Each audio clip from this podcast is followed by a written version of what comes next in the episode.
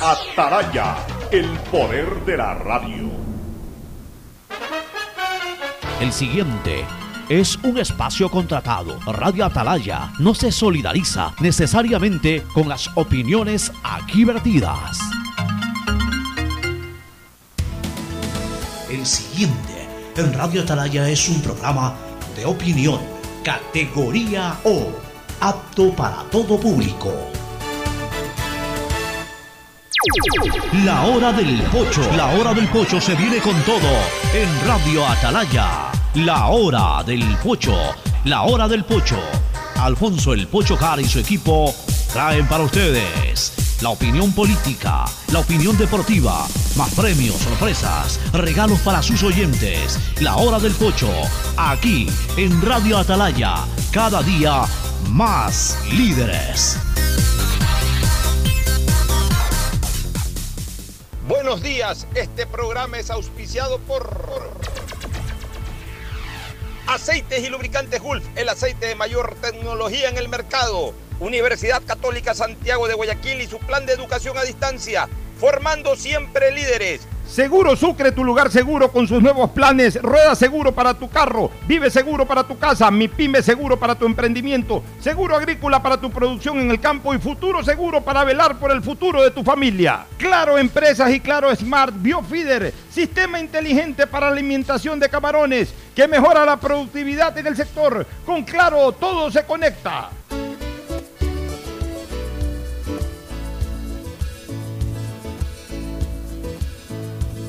Camino sobre tu piel morena y siento tu latido. Y miro todo lo bueno que los dos hemos vivido. Te digo, solo hay razones para estar agradecido. Es lo que somos y lo que siempre hemos sido. Amigos, porque ganamos cuando mucho hemos perdido. Somos lo mismo, porque peleamos contra el mismo enemigo. Yo sigo hasta el final y tú siempre estás conmigo. Hemos caído, pero no. nos 680, sistema de emisoras Atalaya, en su año 77, Atalaya, Guayaquil y el Ecuador, una sola cosa son, por eso llegamos a la razón y al corazón de la población. Cada día más líderes, una potencia en radio y un hombre que ha hecho historia, pero que todos los días hace presente y proyecta futuro en el dial de los ecuatorianos. Este es su programa matinal La Hora del Pocho de este viernes 18 de junio del 2021. Hoy no vamos a contar con Fernando Flores Marín Ferfloma, que por el Día del Padre su familia eh, tomó la sabia decisión de invitarlo a pasar un weekend en la ciudad de Cuenca, en Atenas del Ecuador. Así que debe estar circulando por las carreteras que unen a la provincia de La Suay con la provincia del Guayas y muy merecido pues que Ferfloma sea homenajeado de esa manera por el Día del Padre. Y en el caso de Gustavo González Cabal, tampoco vamos a contar con Gustavo porque eh, sigue con su problema de salud, que lo tiene controlado, es verdad, pero que no deja de preocuparnos a todos y por supuesto pues él tiene que guardar un prudente descanso. Y hoy vamos a hacer el programa solos con Cristina Yasmín Harp Andrade. Yo le decía esta mañana que va a ser un programa histórico para nosotros porque es la primera vez que voy a hacer un programa solo con ella. Así que, Cristina, buenos días, bienvenida y, comienza a desarrollar ahora. Hoy día sí vas a tener bastante que hablar. Cristina, buenos días. Muy buenos días a todos los oyentes de Radio Atalaya. Para mí siempre es un honor y un placer poder compartir con ustedes. Y bueno, aquí emocionada de ver cómo los Harps hoy conversan sobre lo que sucede en el Ecuador y en el mundo. Quiero comenzar con esto último, Cristina. Tú eres media eh, mente progres, como le llaman ahora, progresista, así que le llaman. ¿no? Sí, es correcto. Ya, pero este concepto de progresismo tampoco se puede ir al fanatismo, ¿no?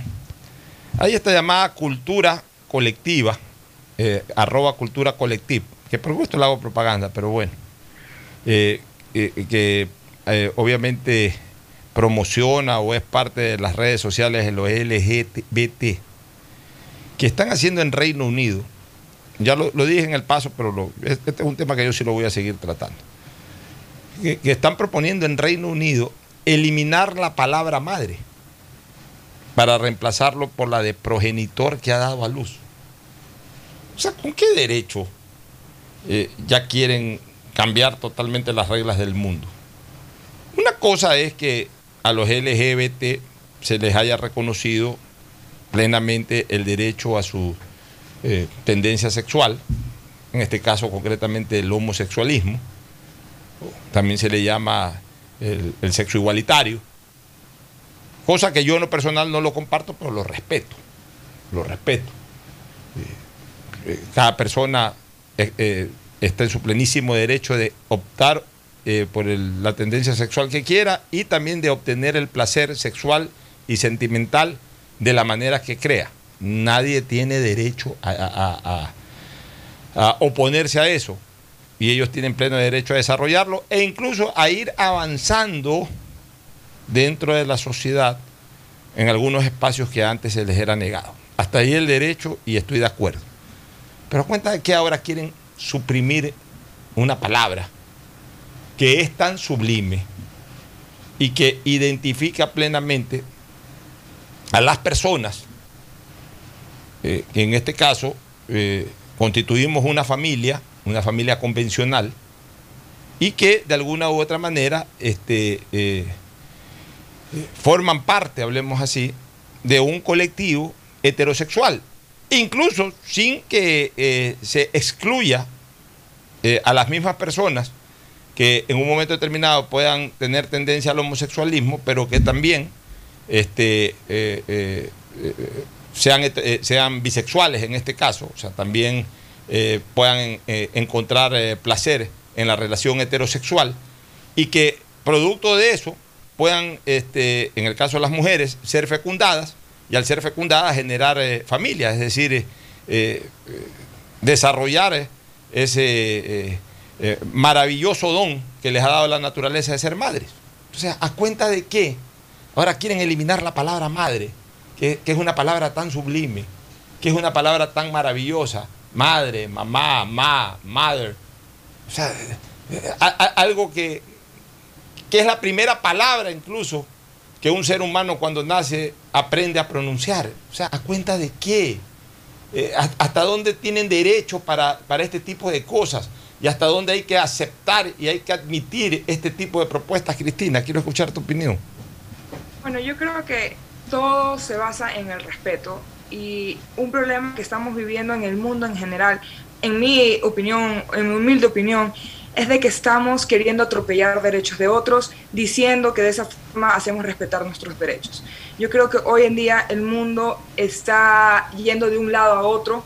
eh, no tenemos un balance, no tenemos un centro, sino que somos extremistas. El mundo se está volviendo extremista de- desde, desde lo político hasta lo social, a- eh, hasta lo económico y, y- y en todo. Yo creo que hoy vivimos una época en el que todo polarizamos, todo va de un lado al otro.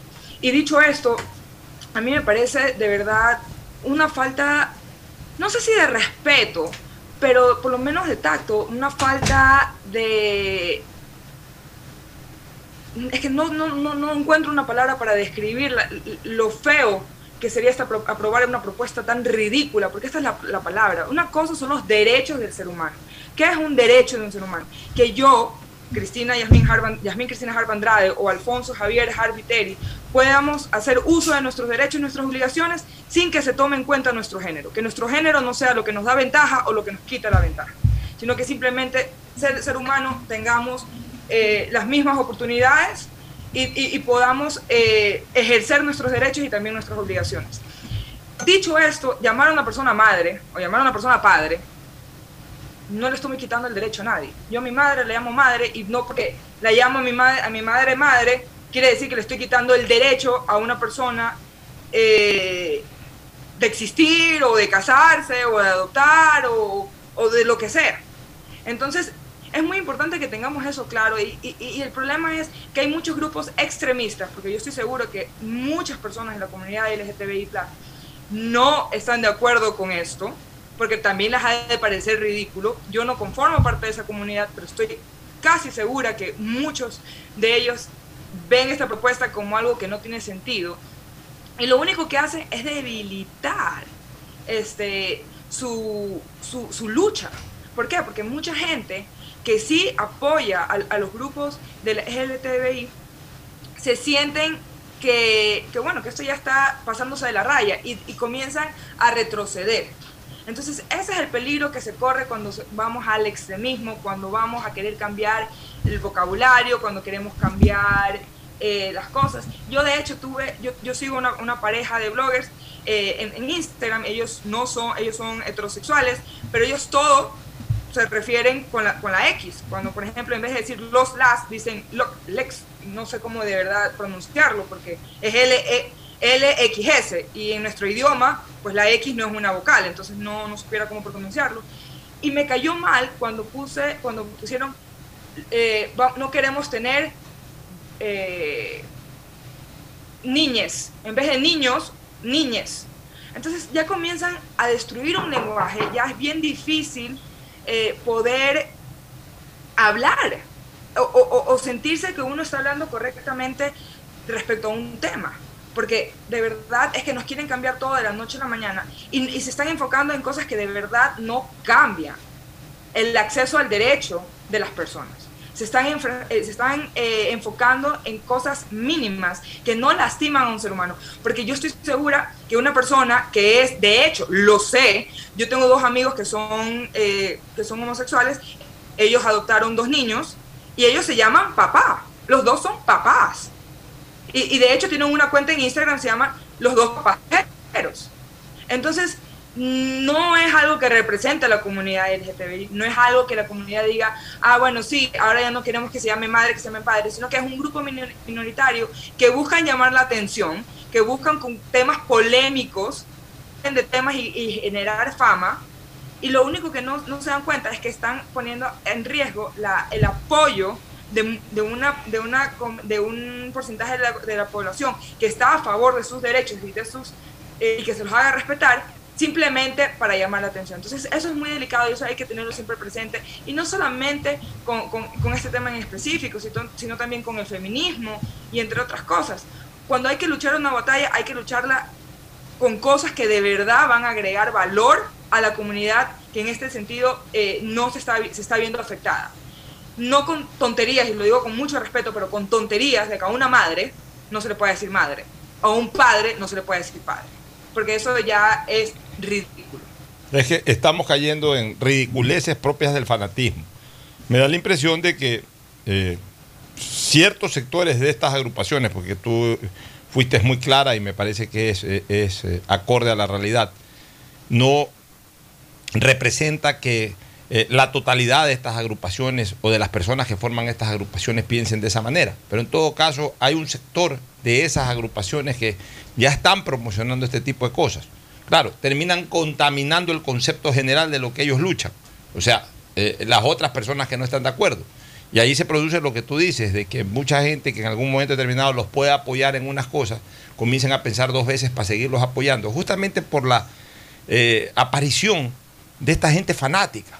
O sea, ya hay gente fanática, fanáticos como los que en, en las luchas por el tema de aprobar el aborto comenzaron a, agredir a las iglesias, eh, pararse al pie de las iglesias para, para eh, hacer una serie de, cosas horrorosas, inclusive hasta extremadamente violentas como prenderles fuego. O sea, ese tipo de cosas son las que verdaderamente eh, generan resistencia. Porque una cosa es el derecho el, promulgar un derecho, el, conceptualizar un derecho, el cambiarle la mentalidad a una sociedad que tradicionalmente ha pensado de otra manera. Y han avanzado mucho en eso. Eh, la, famosa frase salió del closet. De, de, ¿De, dónde surge esa famosa frase salió del closet? De que antes la gente escondía su realidad, porque se avergonzaba de su realidad. ¿Y por qué se avergonzaba de su realidad? Porque lamentablemente la sociedad, la colectividad, no, no las admitía. Y, de alguna u otra manera los ponía en una posición absolutamente desfavorable dentro de la integración comunitaria. Entonces, eh, a partir de eso, la gente que, obviamente por eh, dar rienda suelta a sus, a sus placeres, eh, lo, lo- hacía, tenía que hacerlo de una manera clandestina. Y por eso el vulgo los, los- los identificó como dentro guardados en el closet, es decir, escondidos de eh, escondiendo su realidad, así como uno guarda la ropa, para eso existe un closet, también el closet para, para guardar esa realidad. Y, a partir de que eh, estos grupos comenzaron ya a expresarse y a luchar por un espacio y a generar reivindicaciones en la lucha por ese espacio, bueno, pues ya, ya comenzaron a perder ese temor y comenzaron a salir, comenzaron a exteriorizar eh, sus sentimientos o sus estilos de vida. Y, y ese mismo vulgo que antes les decía, que se guardaban en el closet, les comenzó a decir, bueno, ya comenzaron a salir del closet. Que al final de cuentas también son frases agresivas, ¿no? Y frases que de alguna u otra manera hoy ya no se las recepta bien y, que eh, a la larga pues eh, terminaron siendo también frases que, que, eh, en, algún momento o en algún instante pues son repudiadas también por- por- por la propia sociedad y hasta por las leyes. Pero hasta ahí está bien, porque es la lucha, como tú dices, de reivindicaciones de carácter personal en el respeto o en el ejercicio de derechos que tienen ciertas personas. Ciertas personas que piensan de esa manera. Pero de ahí que aparezca como apéndice de esto, que aparezcan grupos fanáticos, que ya no se conformen con eso, sino que comiencen a dar rienda suelta a los odios del tradicionalismo, porque son gente que finalmente con el cuento de que son progresistas, quieren cambiar todo. Si ellos pudieran cambiar al ser humano y ponerle los pies, la cabeza donde hoy están los pies y los pies donde hoy está la cabeza, lo harían, porque, porque todo lo que les huele a pasado les apesta, detestan. Y entonces salen con este tipo de ideas. o sea, quieren cambiar ahora totalmente el estereotipo de la familia. Y ahora resulta que ya no les conforma, ya no les satisface ni les conforma siquiera de- el, el respeto a lo que es el concepto de una madre y, y el concepto de lo que es un padre, sino que ahora ya quieren darles hasta terminología totalmente distinta y ridícula. Entonces, este tipo de cosas, este tipo de fanatismos, tienen que cesar. Y que ojalá de esto no se hagan eco aquí en el Ecuador. Porque el problema es de que inmediatamente ciertos sectores de la colectividad ecuatoriana andan a la cacería de este tipo de absurdos que se divulgan en el mundo e inmediatamente las quieren implementar también en el Ecuador. Y no me extrañaría que comiencen a surgir voces aquí en el Ecuador queriendo, por ejemplo, eliminar del diccionario la sublime palabra mamá, cosa que por supuesto no lo vamos a permitir. Oye, en otro tema, tema de seguridad ciudadana, el día de ayer, y, esto obviamente eh, para información de la gente, el día de ayer eh, un patrullero de la policía, uno o dos patrulleros de la policía, eh, detectaron la circulación de un vehículo sospechoso por la vía Daule. Y en un momento determinado, pues maniobraron a efectos de que es, ese vehículo sospechoso se detenga y que las personas que estaban dentro de ese vehículo pues se identifiquen. Resulta que ese vehículo nunca se quiso detener y por el contrario despegó en, en- una, en una fuga que fue inmediatamente perseguida por, por la fuerza del orden. Al final log- lograron bloquearlos en, en algún sector de San Borondón e inmediatamente los miembros de la policía, una vez que los bloquearon, una vez que obstaculizaron que sigan circulando, después de que circularon varios kilómetros, varios kilómetros en fuga, este, los, miembros de la Policía Nacional los bloquearon con, sus con sus camionetas, inmediatamente salieron de los patrulleros y con arma en mano hicieron detonar unos cuantos disparos. Y ahí los, aparentemente, ahí estos que supuestamente han sido delincuentes, ahí en ese momento se entregaron. Oye, eh, recibí ese video ayer, inmediatamente me comuniqué con, con altos mandos de la Policía Nacional y me contaron con detalle este tema. Y ahí es cuando he puesto hoy día un Twitter felicitando la labor de la policía. Y es el ejemplo exacto de lo que yo aquí siempre digo, APP, alto, palo y plomo, que es el APP que tiene que aplicar constantemente la fuerza pública. Con esa decisión, con esa determinación, con esa precisión, Y con ese arrojo, la fuerza pública siempre tiene que actuar. Sin dilaciones, sin temores y por supuesto sin dejar que el delincuente finalmente pueda lograr su objetivo, que es el escapar y no ponerse a órdenes de la delincuencia. Ese es lo que yo llamo el APP. Primero les pidieron un alto. No se sometieron al alto, al contrario, desafiaron el alto y fugaron. La policía hizo lo correcto, los persiguió. Dentro de esa persecución siempre hay riesgos. Hay riesgos de accidentes de tránsito, hay riesgos de que si hay un intercambio de balas pueda salir perjudicado eh, un ciudadano ajeno al, incidente. Lamentablemente existen esos riesgos. Esos riesgos que han costado vidas, ya sea por accidentes o por disparos, eh, disparos eh, balas perdidas, como se dice. Pero la policía tiene que cumplir su función. No es que el delincuente fuga, o los delincuentes en este caso fugan, y ya porque fugaron hay que dejarlo fugar, ¿no? hay que perseguirlo. Y ya una vez que se está en persecución, se está en combate. Y ya hay que utilizar el arma. Y ya hay que intimidar al delincuente. E hicieron bien en bloquear, en sacar eh, la- las, pis- las pistolas y disparar. Es decir, señalarle al delincuente que ellos ya estaban en control de la situación con arma en mano y listos para disparar. A un objetivo directamente humano, si es que en ese momento no cedían posiciones. O sea, ese es el segundo paso del APP, el que yo llamo palo. Es decir, ya un ejercicio real de la fuerza. Y la otra P, la que yo llamo plomo, ya es un ejercicio letal de la fuerza. Es decir, si ya estos delincuentes, por ejemplo, en el momento en que pararon, eh, porque la policía los bloqueó y se dieron cuenta de que la policía estaba armada y decidida, hubiesen sacado pistolas también, por ejemplo, para disparar a los policías, ahí sí ya los policías tenían que entrar a disparar y a matar. Pero esa es la posición que tiene que tomar la Policía Nacional. Esa es la posición que tiene que tomar la fuerza pública. Si no, esto no para. Y, y- y- esto tiene que, que- ya ser una costumbre. Y por sobre todas las cosas, esto tiene que estar ya en conocimiento de que este tipo de actitudes va a tener la policía. Esto tiene que ya estar en conocimiento también de la misma delincuencia. Que sepan que los policías ahora no van a andar tampoco eh, eh, en broma, sino que las cosas van en serio. Si es que esa es la decisión tomada por, por la comandancia de la policía, por, por el gobierno nacional, no merece otra cosa que apoyo. Porque de lo contrario esto definitivamente no para. Como siempre he dicho, tenemos que diferenciar lo que es fuerza de violencia.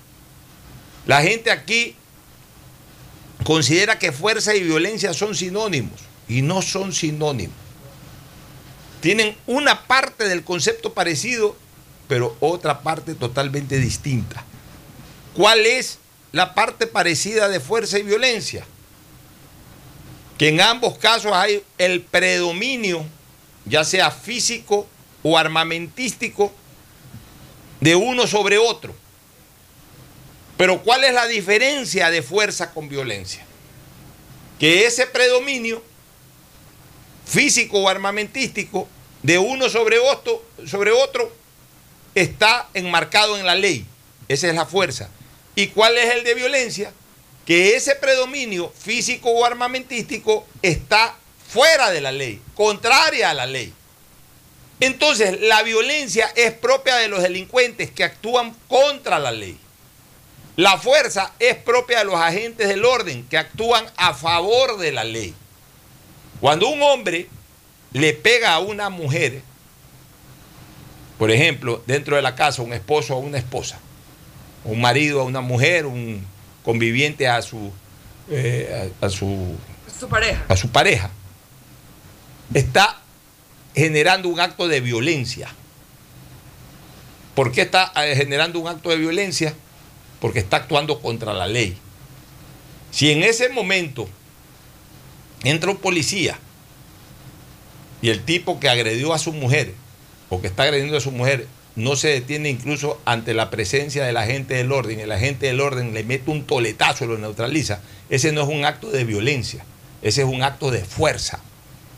porque está generando un predominio sobre el policía, sobre el, el delincuente, que está cometiendo un delito el otro, o sobre la persona que está actuando con violencia, el agente está actuando eh, o está ejerciendo un predominio, pero en el marco de la ley. Esa es la diferencia entre fuerza y violencia. Si un delincuente o un grupo de delincuentes que andan en un carro asaltan utilizando su fuerza física y su fuerza armamentística sobre personas más débiles físicamente y sobre personas que además andan desarmadas, están generando un acto de violencia. Si es que a esos delincuentes los intercepta uno o dos patrulleros de la policía, los siguen, los cercan, los bloquean y también les disparan para, para neutralizarlos, están generando un acto de fuerza. La gente tiene que entender que una cosa es la fuerza y otra cosa es la violencia. La diferencia entre fuerza y violencia se da en el ámbito de que lo uno está en el marco de la ley y lo otro está fuera de la ley.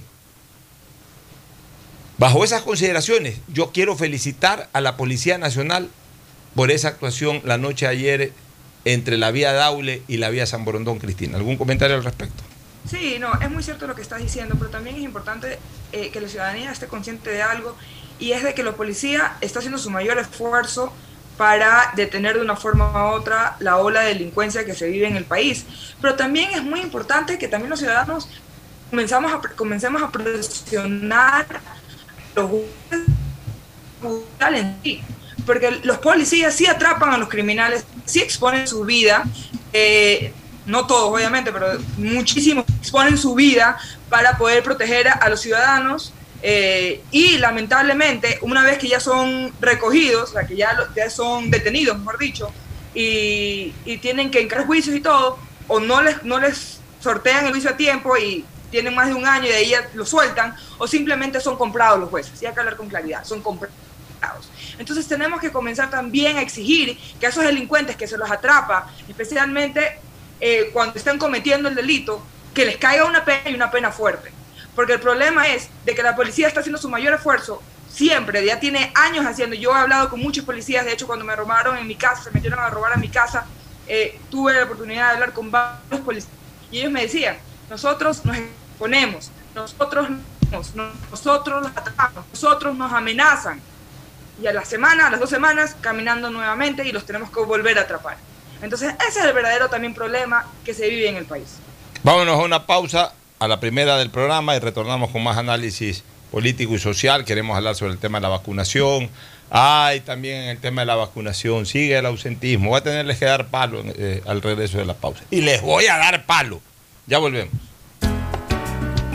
El siguiente es un espacio publicitario apto para todo público.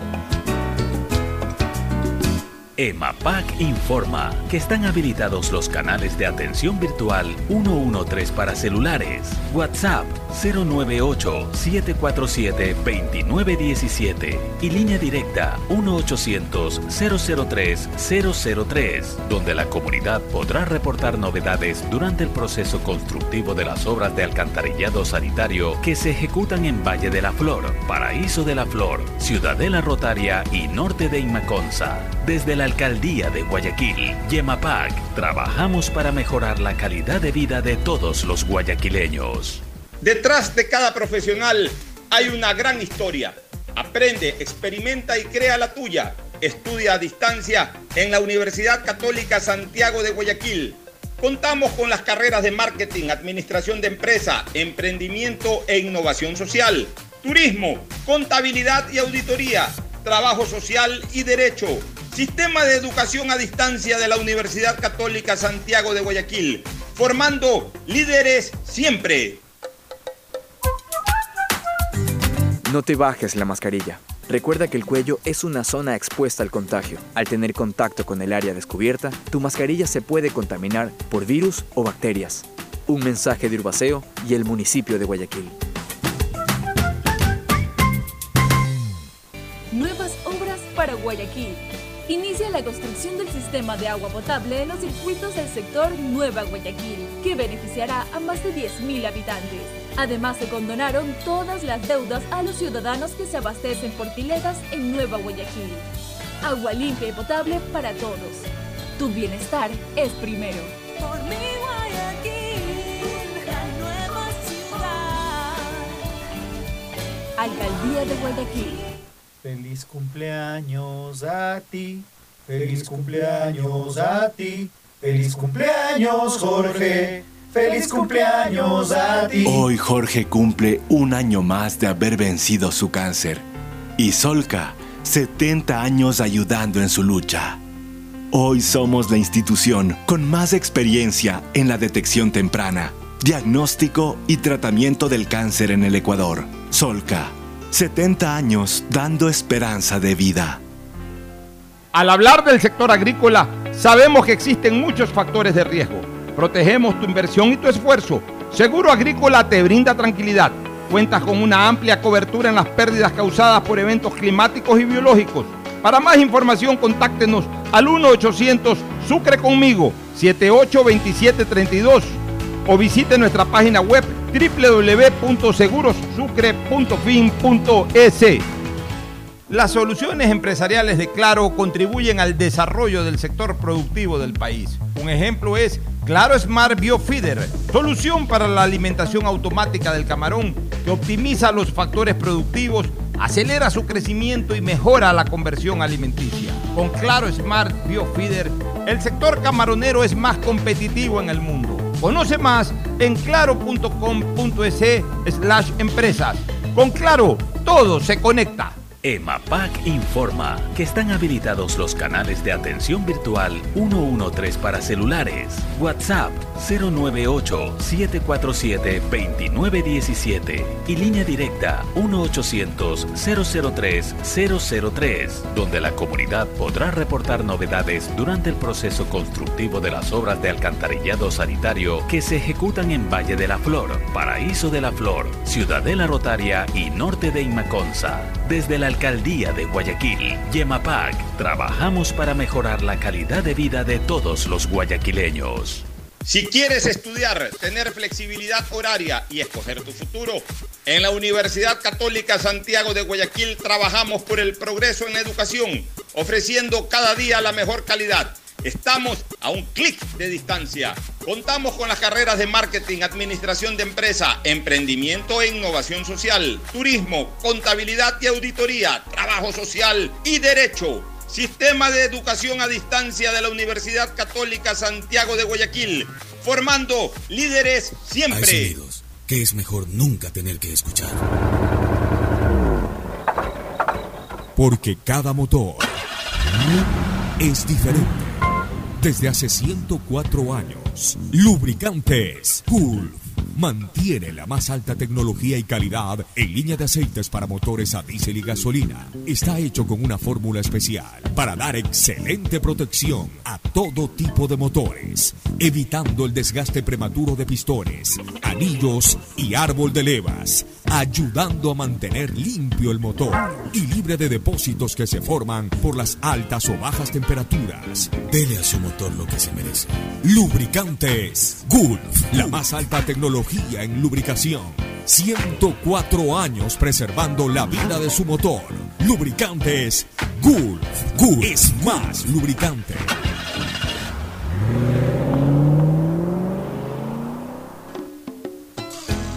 Fin del espacio publicitario. Usted está escuchando un programa de opinión, categoría O, apto para todo público.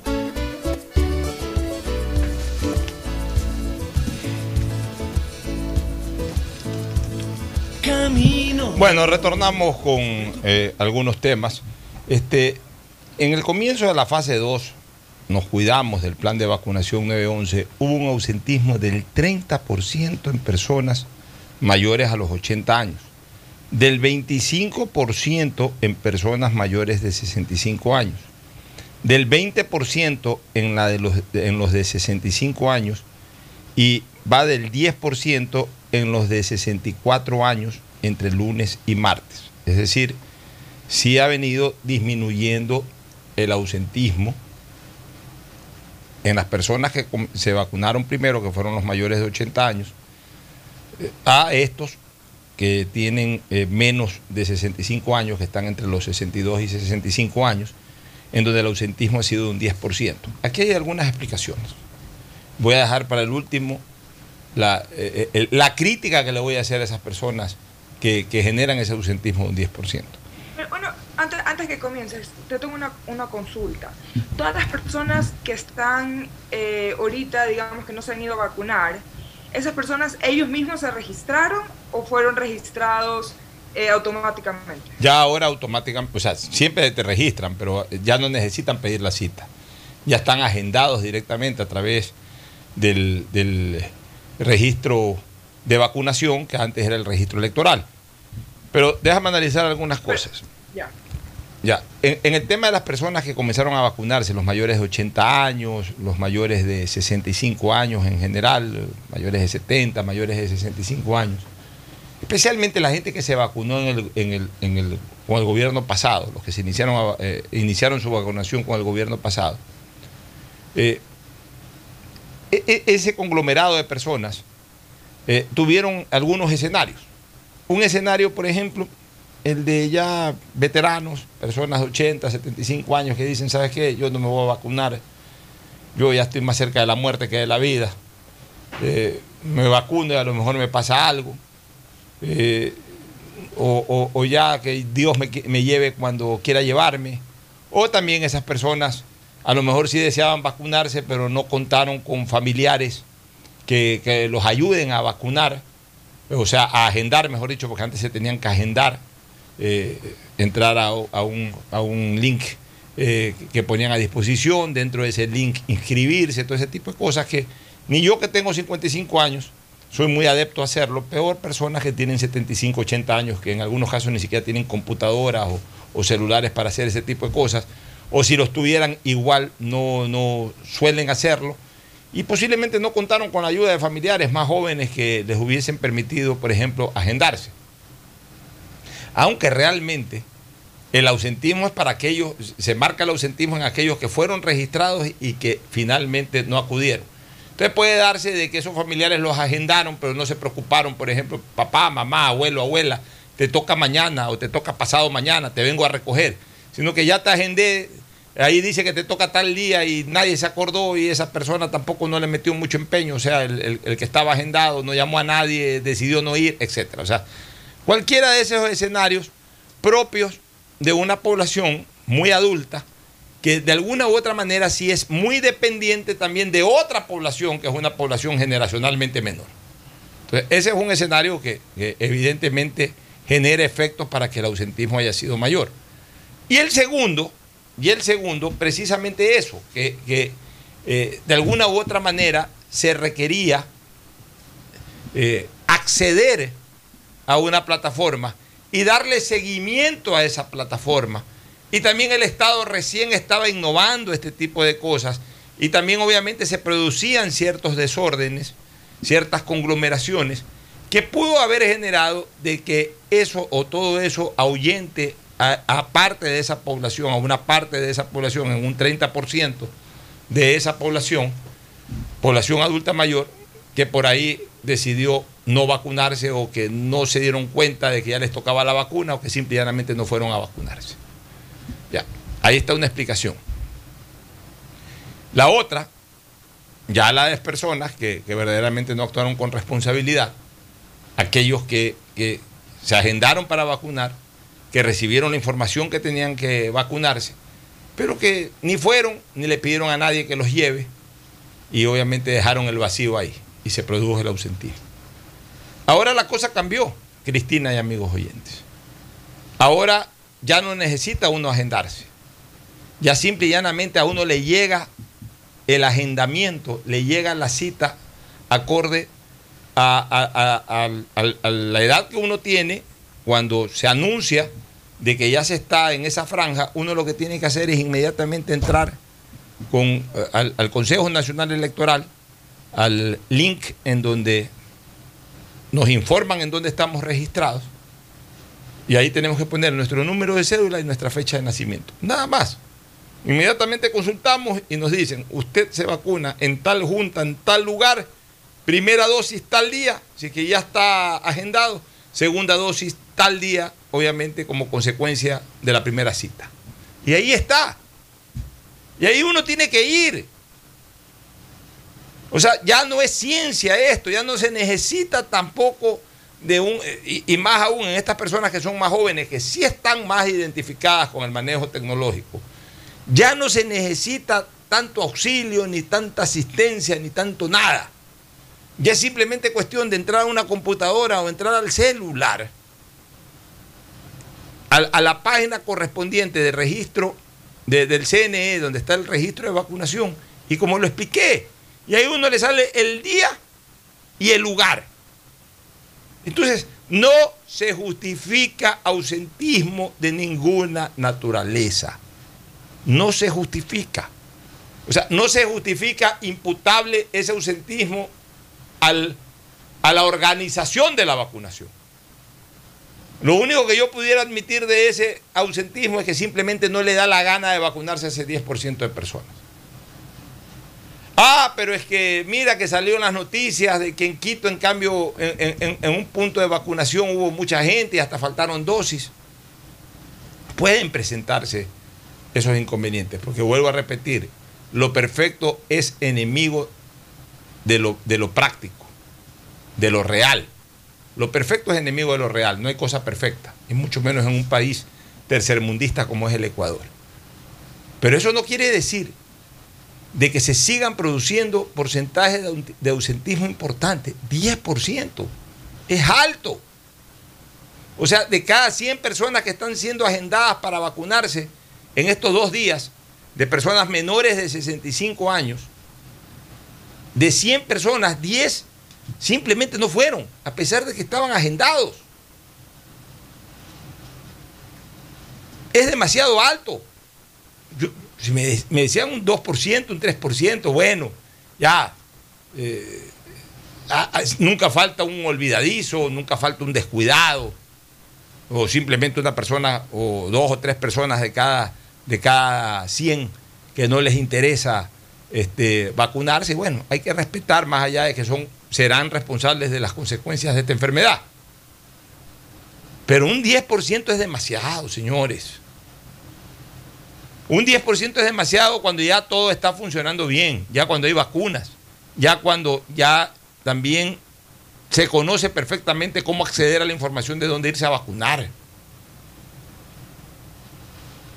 Y mientras esto siga así, realmente a uno no le queda otra cosa que decir de que, sentimos decepción de la ciudadanía. Porque ya que más quieren, ya están trayendo las vacunas, ya están vacunando, ya hasta el vicepresidente de la República lo veo ahí, que claro, para la foto y un poquito para, para impulsar el, el- el programa, va él mismo vacuna porque es médico, vacunará a 10, 15 personas, punto, no creo que se quede todo un día vacunando, pero bueno, ya, pero, o sea, ya que más impulso quieren del Estado. O sea, ya si no van, es porque no les da la gana. No les van a dar entradas para el fútbol. No les van a dar entradas para el cine. Cuidado este buen gesto de tía o de cualquier otro, cualquier otro almacén de estos grandes que lo hacen con un buen gesto de estimular que de repente si vas y te vacunas te dan una canasta, algo. Cuidado, lo van a coger como, como, como, una, eh, como una práctica a seguir. Ah, si es que no me dan una canasta, no me vacuno.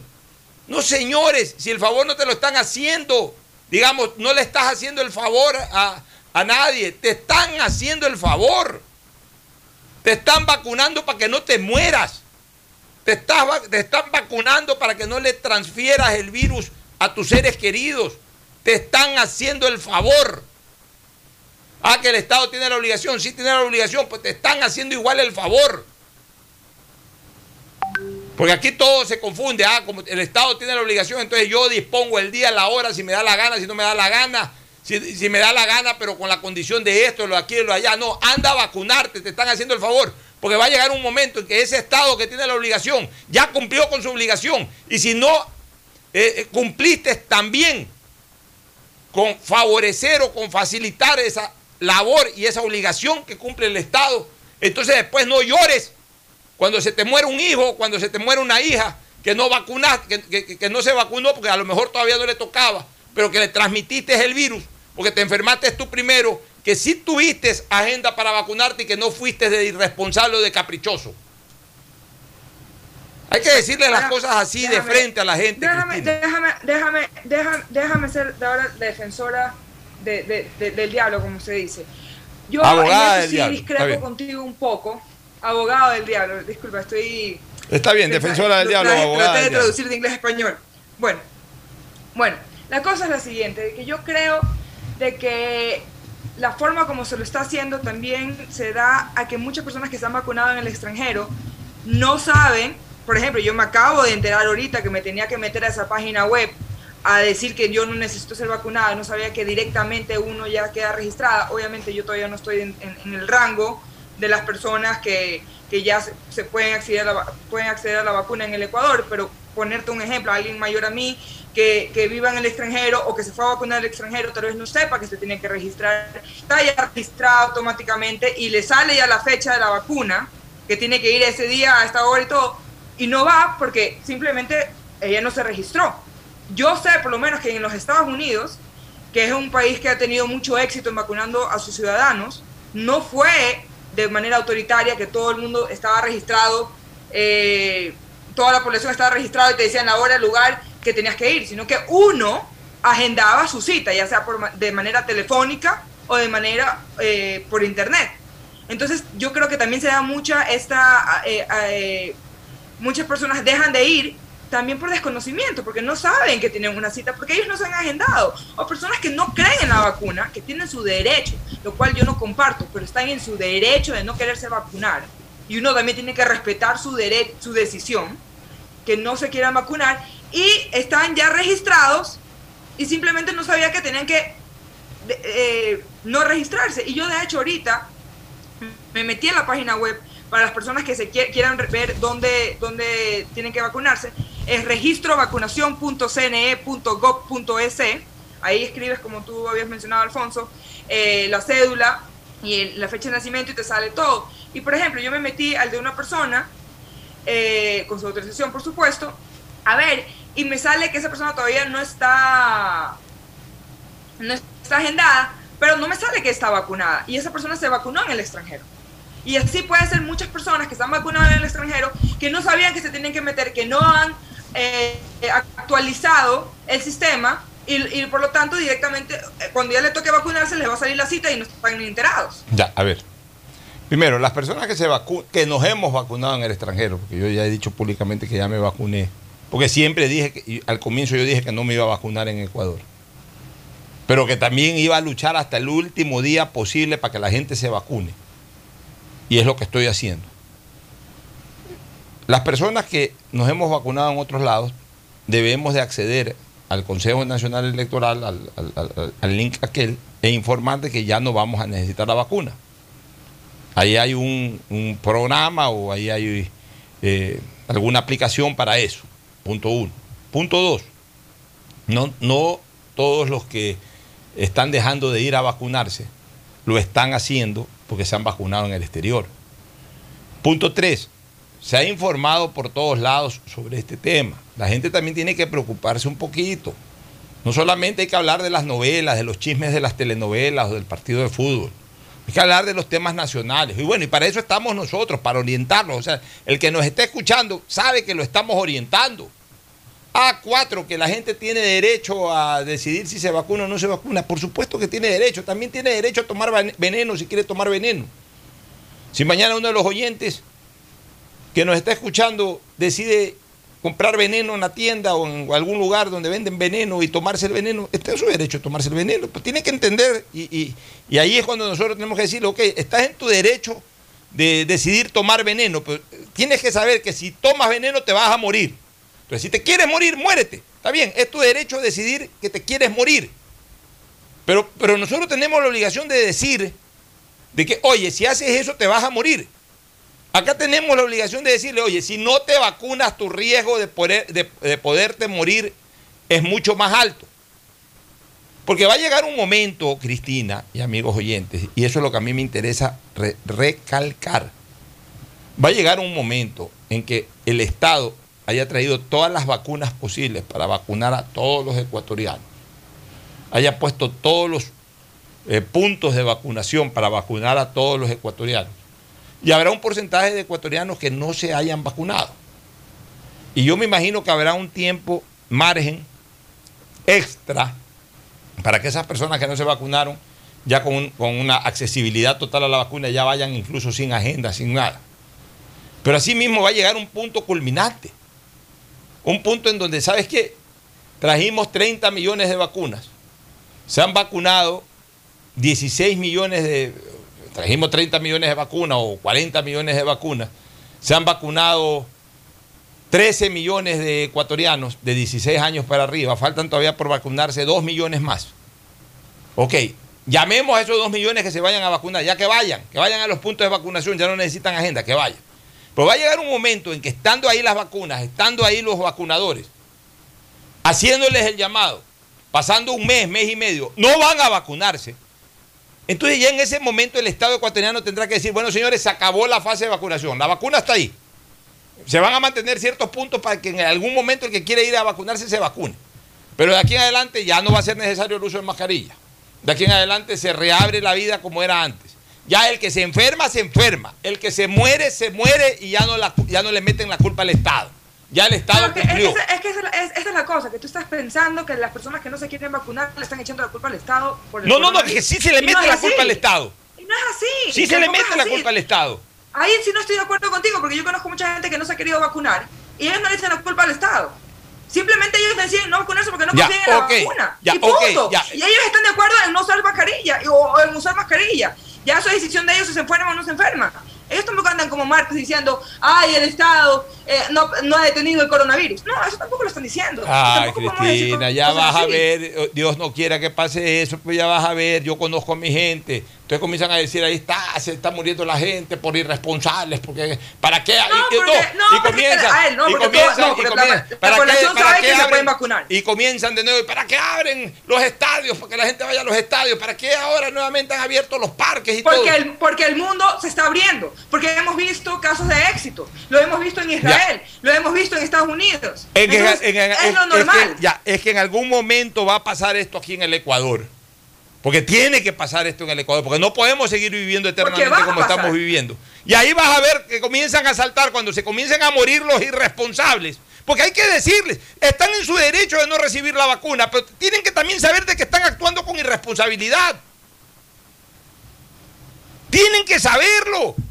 Ya hasta cuándo este tema de que tengo derecho. Sí tienes derecho, pero eres irresponsable, pues.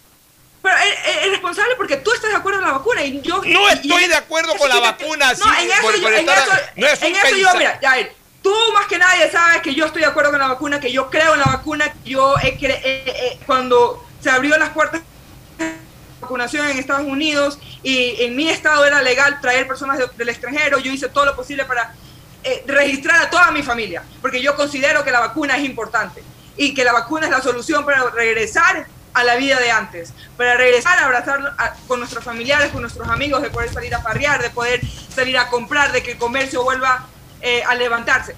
Lo tengo claro, pero no por eso yo puedo decir que una persona que no confía en una vacuna, por la razón que sea, sea un irresponsable. Porque tampoco es justo, porque no soy yo quien, no soy primera científica, no soy doctora, para yo poder descalificar a otro ser humano simplemente porque no estoy de acuerdo con lo que yo estoy de acuerdo con lo que yo No, es que no es- he, eh, ver. leído y me han convencido. A- a ver, Cristina, y me han convencido. ver. Porque la vacuna a mí me la han convencido. Y estoy segura que a ti también Ya. los científicos. No, no, no, no, no, es pero- algo que tú dices, espérate un ah, la ratito. vacuna es porque es. A ver, espérate un ratito. Hay temas en que tú tienes el derecho a vivir o a morir, pero eso no te quita de ser irresponsable. Así de sencillo. Irresponsable significa que irresponsable significa que no respondes por algo. O sea, que no respondes por algo. El responsable es el que responde por algo. El irresponsable es el que no responde por algo. Cuando una persona actúa con irresponsabilidad, quiere decir de que no es capaz de responder por algo. Pero Ya. está respondiendo. Espérate está un ratito, déjame, déjame. no, no, no. Una cosa son los derechos. Y No, otra cosa, espérate un ratito, no es que yo quiero razón. tener la razón, la ciencia tiene la razón. Esto es un tema científico, esto no es un tema de pensamiento, este es un tema científico. Si yo mañana tengo, me da un infarto y el médico me dice, oye, te ha dado un infarto, tienes que descansar una semana. Y yo cojo y digo, ah, no, es que yo pienso lo contrario, yo me voy a jugar tenis al tercer día. Y me voy a jugar tenis al tercer día y me muero, me muero por irresponsable. Tuve derecho a decir que no sigo o no acato la orden del médico, pero eso no me quita mi calidad de irresponsable, pues. Porque hay cosas que son, hay cosas, hay cosas que, hay cosas que sí son, porque la Cristina. vacuna, la gente que no, no, Ya, no. no cree en la vacuna, Ya. las personas que no cre- creen en la vacuna es porque no hay todavía suficiente información, suficiente data Ya que les hay- haya convencido. Y tienen su derecho. Y, y ellos han tenido, son responsables, suficientemente responsables que han investigado y no se han convencido. Nadie Y yo no creo que investiga, eso es a una Cristina. irresponsable. Cristina, nadie investiga. Nadie investiga. No, la gente ese- ese es el La- problema escúchame que una cosa. no. ahorita, es que tú estás, no, pero no, ya te escuchaba, déjame hablar a mí. El problema que tú tienes es que tú quieres tener el dueño de la verdad y generalizas y dices, ah, es que nadie investiga, es que todos van a salir a protestar, es que no. Hay gente que sí, que hay gente que es ignorante. La que ge- ve, simplemente ve, esto la no es de cuestión, estudiar, ya, ve, esto no es de- de- cuestión- perdón, de ver. investigar, pero hay mucha gente que se ha investigado Mira, que en este- a ver, en este que hay que tema- no se lo puede llamar irresponsable. No, no, no, mira, Perdóname. escúchame bien una cosa. En este tema, el dueño de la verdad es la ciencia. El dueño de la verdad no es la persona, es la ciencia. La ciencia es la ciencia. Como yo siempre he dicho, estas vacunas no la han hecho eh, futbolistas, ni la han hecho lustrabotas, ni la han hecho abogados, ni la han hecho ingenieros, ni la han hecho arquitectos. Ni siquiera médicos eh, generales. Esta vacuna la han hecho científicos, expertos en la materia, en laboratorios, expertos en la materia, y tienen todas las aprobaciones después de haber pasado por todas las exigencias en cuanto a pruebas. O sea, lo que nos estamos metiendo... Aprobación de emergencia, aprobación Pero, de pues, emergencia. ya, está bien, pero una aprobación- Unidos, por pero tú- ejemplo. ya, pero tú Y qué aparte, crees? ¿Pero qué eh, crees que es una aprobación de emergencia? Se va aprendiendo. A ver, se va, porque se va aprendiendo en el camino. De hecho, por ejemplo, la vacuna no se sabe todavía si te va a proteger un año, seis, ya, Ya, se sabe eso es meses otra sí, cosa. Pero cuando yo me la puse no se sabía. Ya. Entonces, a ver, mucha gente tiene miedo y está en su derecho de tener No miedo. tienen porque derecho porque la ya, no tienen, no, escúchame, no tienen derecho a tener miedo porque está, eh, esas vacunas son hechas por, por, por, por científicos. Mira, Eh, que no están Yo, eh, yo- escúchame yo simplemente- eh, déjame contigo, hablar que no están ya, ya, que no están inoculando cosas nocivas para la gente un alto porcentaje de la gente que no cree en, las- en las vacunas piensan de que les están inoculando un chip para controlarles la vida ¿quién les va a estar controlando la vida? no sean tan payasos, no sean tan Un ridículos porcentaje, un porcentaje sí, y de, y de hecho son tan ridículos que no se dan pues. cuenta que en su celular, que sí tiene un chip, ahí se lo siguen todo y se sabe toda la información. Y ahí se andan chismoseando y todo. Ya, Entonces, bien, pues- pero no podemos decir que todos los que no se han vacunado, porque de hecho, y eso es importantísimo también decirlo, que hay muchas personas que no se pueden vacunar. Por salud no se pueden vacunar. Hay un porcentaje de la población, obviamente no es mayúsculo, que no se puede vacunar, Bueno, pero- que no es saludable que ellos se vacunen. Entonces también hay que respetar a Hasta el que momento, vacunados, escucha. que también forman, que, perdóname, que también forman parte de ese ausentismo. Ya, y, sí. no, y no me vas a decir que hasta el momento no hay personas que Hasta el momento vacunar, yo no he sí visto, ya, hasta el momento yo no he Sí visto, a ver, hasta el momento yo no he visto contraindicaciones de la vacuna para ninguna persona. Es más, hasta el momento no he visto que se haya muerto nadie por vacunarse. Es la verdad, pues. Porque si se hubiese muerto una sola persona por vacunarse, en el Ecuador ya hubiese sido un escándalo. Si se hubiese muerto una sola persona por vacunarse, ya hubiese sido un escándalo en el mundo también. ¿Cuántas personas no están No salvando su vida? Diciendo, no te estoy diciendo. Es que no eso que hay que decirlo, pues. A ver, Que- que no derechos te y estoy derechos. diciendo que la vacuna. Escúchame, pues. No te estoy diciendo. Pero no, espérate. No te estoy diciendo que hay personas que, no, que, que vacunándose se van a morir. Cosa que sí ha pasado, pero no te estoy hablando de eso. Te estoy hablando de personas que tienen condiciones médicas que no se pueden vacunar. Que el doctor, los científicos han dicho, este tipo de personas no se puede vacunar. Ahorita voy a buscar en internet exactamente, hasta si se nos da el tiempo, de ver que, cuáles son las condiciones de las personas que no se pueden vacunar, que no se deben vacunar, dicho por científicos y dicho por doctores. Bueno, esa persona. No cuando- es de locos ya, que no se Ya, esa persona cuando llegan al punto de vacunación dicen, ¿sabe qué? Pero yo tengo esto. Entonces ahí le, le van a decir, no se puede vacunar. Pues todo es cuento, Cristina. La gente no se va a vacunar porque la gente es irresponsable. Y, y- y me preocupa una cosa, que ahora al menos en nuestro país ya comiencen a pensar de que tienen que canjear el ir a vacunarse con algún beneficio. Eso me preocupa. Eso me preocupa. Por el buen gesto que tuvo un establecimiento comercial. Cuidado, ahora van a comenzar a, canjear la vacunación. Es decir, ah, yo voy, pero si es que me dan una entrada para el fútbol cuando haya fútbol. O yo voy si es que me dan una canasta alimenticia. No, señores, vayan a vacunarse sin ninguna condición. Se les está salvando la vida. A la gente hay que hablarle fuerte para que, para que reaccione. Yo sé que el que está escuchando está asimilando bien este debate, pero por sobre todas las cosas me está entendiendo cuando les hablo fuerte, porque este es un tema en que hay que hablarle fuerte a la gente para que reaccione. Oye, en otro tema, eh, lo mismo que ayer comenté del, del tema del Contralor, tengo que ahora comentarlo con el tema del, eh, del defensor del pueblo.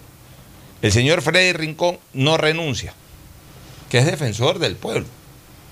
Está metido en un proceso penal por, meterse en una borrachera, defensor del pueblo, en tiempo de toque de queda, que no tenía que estar en eso, y, agredi- y agrediendo a una mujer en un ascensor, o una persona con la que también estaba libando, pero agrediendo, un defensor del pueblo agrediendo a una persona por un tema social.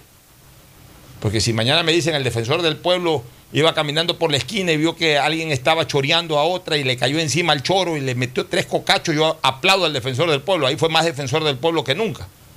Pero si me dicen que el defensor del pueblo en un ascensor borracho le cae a golpes a una mujer que también estaba libando con él, ¿qué, qué defensor del pueblo es ese? Pero bueno, este señor está en un proceso, está con prisión preventiva.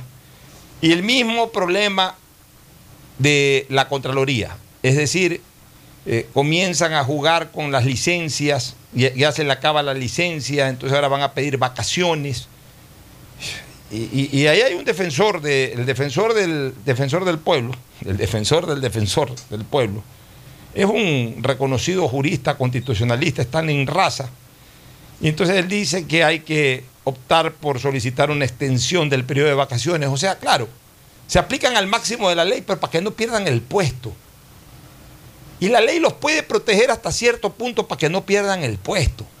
Con esto del uso de las vacaciones y de los permisos y todo para ganar tiempo y ganar tiempo y ganar tiempo. Pero ¿dónde queda la dignidad institucional? ¿Por qué no son lo suficientemente o lo mínimamente, en este caso, lo mínimamente honorables? Pues si fueran lo suficientemente honorables, no cayeran en lo que cayó el defensor del pueblo por un lado y lo que cayó el contralor por otro. Pero por lo menos mínimamente honorables para desvincular a estas instituciones del Estado de sus problemas personales o de sus problemas que en este momento tienen con la justicia. Renuncien, ya no pidan vacaciones, no pidan licencias, renuncien, dignifiquen el cargo, renuncien, defiéndanse desde afuera como ciudadanos comunes y corrientes, a lo cual tienen el absoluto y más legítimo de los derechos, el derecho a la defensa. Y si salen bien, el país conocerá que salieron bien y lamentarán que hayan pasado por eso. Pero si son condenados, obviamente pues tendrán que responder por, por, eh, lo que hicieron. Pero no es justo que hasta el último vayan arrastrando a la entidad a que prácticamente se conozca la sentencia y se ejecutoríe la sentencia para recién ahí aflojarla por mandato de la ley. Eso no es justo. O sea, no es justo que la ley, no es justo que la ley los vote. Lo justo es que renuncien y liberen a esas instituciones a que, las ley, a que la ley los termine votando. Eso es lo justo Es lo digno. y lo digno. ¿Tú qué opinas? Sí, no, totalmente de acuerdo contigo. Yo creo que desgraciadamente en los últimos años eh, muchos políticos, muchos profesionales se han aferrado a cargos públicos, se han aferrado al poder, se han, aforra- se han aferrado a un sueldo y ya han perdido eh, la ética, ya han perdido la, eh, la dignidad, ya han perdido el respeto, no solamente personal, sino también el respeto a la institución y el respeto a los ecuatorianos, porque de una forma u otra es una vergüenza que sentimos los ecuatorianos al ver este tipo de noticias y ver cómo se aferran a un sueldo, porque eso es lo peor, ellos se aferran a un sueldo y es lo más bajo y ahí es donde uno como ciudadano corriente se pone, se pone a pensar y comienza a dudar de su inocencia. Porque dicen, si es una persona que no tiene dignidad, una persona que por un sueldo eh, anda arrastrándose, se anda como, como gusano, ¿qué puedo esperar de, de- de- de un profesional de esa categoría? Entonces, no solamente que no le hacen el favor al país, sino que no se hacen el favor a ellos mismos. Así es, eh, eh, Cristina. Bueno, gracias por tu participación. Intenso el programa, buen programa. Nos vamos a la pausa y retornamos con el segmento deportivo. Hasta luego. Auspician este programa. Aceites y lubricantes Gulf, el aceite de mayor tecnología en el mercado. Acaricia el motor de tu vehículo para que funcione como un verdadero Fórmula 1 con aceites y lubricantes Gulf. ¿Quieres estudiar, tener flexibilidad horaria y escoger tu futuro? En la Universidad Católica Santiago de Guayaquil trabajamos para el progreso en educación, ofreciendo cada día la mejor calidad y para ello estamos a un clic de distancia. Escoge la carrera de tu vocación. Puede ser marketing, administración de empresas, emprendimiento e innovación social, turismo, contabilidad y auditoría, trabajo social y también derecho. Consulta en nuestra página web mayor información y esquemas de admisión. Universidad Católica Santiago de Guayaquil, formando siempre líderes. En Seguro Sucre, tu lugar seguro con sus nuevos planes Rueda Seguro, un seguro vehicular al alcance de todos. Vive Seguro, donde puedes asegurar tu patrimonio anticipándote a cualquier eventualidad. Futuro Seguro, en caso de accidentes te damos cobertura y en caso de muerte amparamos a tu familia. Seguro Agrícola cuenta con una amplia cobertura en la pérdida causada por eventos climáticos y biológicos, así como Mi Pyme Seguro, un seguro exclusivo para tu emprendimiento con una amplia y flexible cobertura a la medida de tus requerimientos. Seguro Sucre, tu lugar seguro. Contáctanos al 1-800 Sucre conmigo, 782732. Las soluciones empresariales de Claro contribuyen al desarrollo del sector productivo del país. Un ejemplo es Claro Smart Biofeeder, solución para la alimentación automática del camarón que optimiza los factores productivos, acelera su crecimiento y mejora la conversión alimenticia. Con Claro Smart Biofeeder, el sector camaronero es más competitivo en el mundo. Conoce más en claro.com.es slash empresas. Con Claro, todo se conecta. Estamos en la hora del pocho. En la hora del pocho presentamos Deportes, Deportes. Muy bien, ya estamos, ya estamos, ya estamos en eh, el eh, segmento deportivo con Fabricio Pareja. Hoy no está Fernando Flores Marín, no estuvo a lo largo del programa en la parte política y social, obviamente tampoco en la deportiva, como ya lo expliqué al inicio. Está viajando a Cuenca, la familia lo ha invitado para agasajarlo por el Día del Padre, así que bien merecido eh, descanso y sobre todo esta pequeña vacación la que en este, de la que en este momento está haciendo disfrute Fernando Flores Marín Ferflop. Eh, Fabricio Pareja, buenos días. Buenos días, Pocho. Este, bueno, vamos con algunos temas deportivos. Ya vamos a entrar a Copa América y vamos a entrar eh, también a Eurocopa. Pero antes quiero comentar dos cosas que, que tienen como protagonista a dos, eh, importa- a dos eh, emblemáticos del deporte español. A dos y que además tienen muchos fans también acá en la ciudad de Guayaquil. El uno en el fútbol y el otro en el tenis. Rafael Nadal y Sergio Ramos. Ramos ayer finalmente le dijo adiós al Real Madrid. Su hermano, que de paso es el empresario, que es el que manejaba el vínculo, la relación, no llegó a un acuerdo económico con Florentino Pérez. Al final intentó dar marcha atrás y llegar a ese acuerdo, pero, pero ya no se pudo. Y Sergio Ramos finalmente se despidió del Real Madrid, se despidió de su hinchada en un emotivo hilo de Twitter. Y obviamente pues hubo reacciones de agradecimiento, nunca faltan, todos lados hay ingratos, gente que igual le reclamaba que por qué no arregló y, le, comentaban algunas cosas desfavorables, pero ese fue el mínimo, el, mayoritario de hinchas del Real Madrid que por supuesto pues aplaudieron el, historial y, sobre todo el aporte de- de Sergio Ramos al cuadro merengue. Y en ese sentido yo sí quiero decir una cosa, para mí Sergio Ramos ha sido uno de los mejores defensores del mundo. Eh, en la actualidad, sin duda que lo ha sido.